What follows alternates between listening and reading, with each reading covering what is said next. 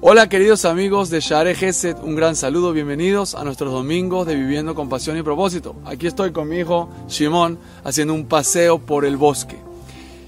Quiero hablar acerca del contacto con la naturaleza y la importancia que tiene el contacto con la naturaleza.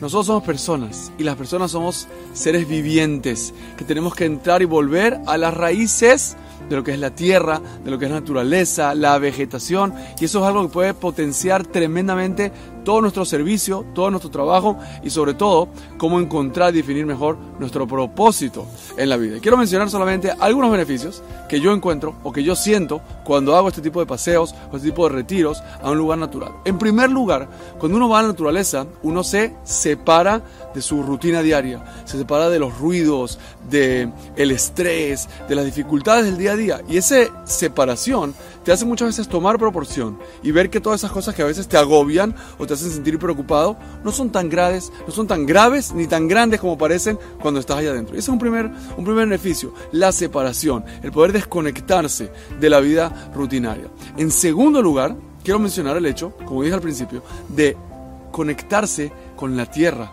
sentir el olor de las plantas, el olor de la tierra mojada, sentir el frío, sentir a veces el silencio, sentir el sonido de los pájaros, es decir, conectarse con algo natural, con algo que es como Dios lo hizo, con algo que mantiene la esencia natural de la vida, y eso es la naturaleza. Y eso es un segundo beneficio tremendo, conocer y conectar con las cosas naturales. Un tercer beneficio que a mí me gusta mucho resaltar es cuánto uno tiene que desarrollar su creatividad, para subir por un camino, para encontrar las rutas, para solucionar. A veces hay un problema en la ruta, hay un camino que no está seguro cómo es. Uno tiene que despertar esa creatividad, esa inteligencia para superar miedos, para buscar soluciones, para sentirse animado y para recordar y planificarse. Y eso yo creo que es un desarrollo tremendo en la vida. Todos necesitamos aprender y acostumbrarnos a entrar en zonas desconocidas, a entrar en zonas que uno no conoce bien, como está haciendo este muchacho.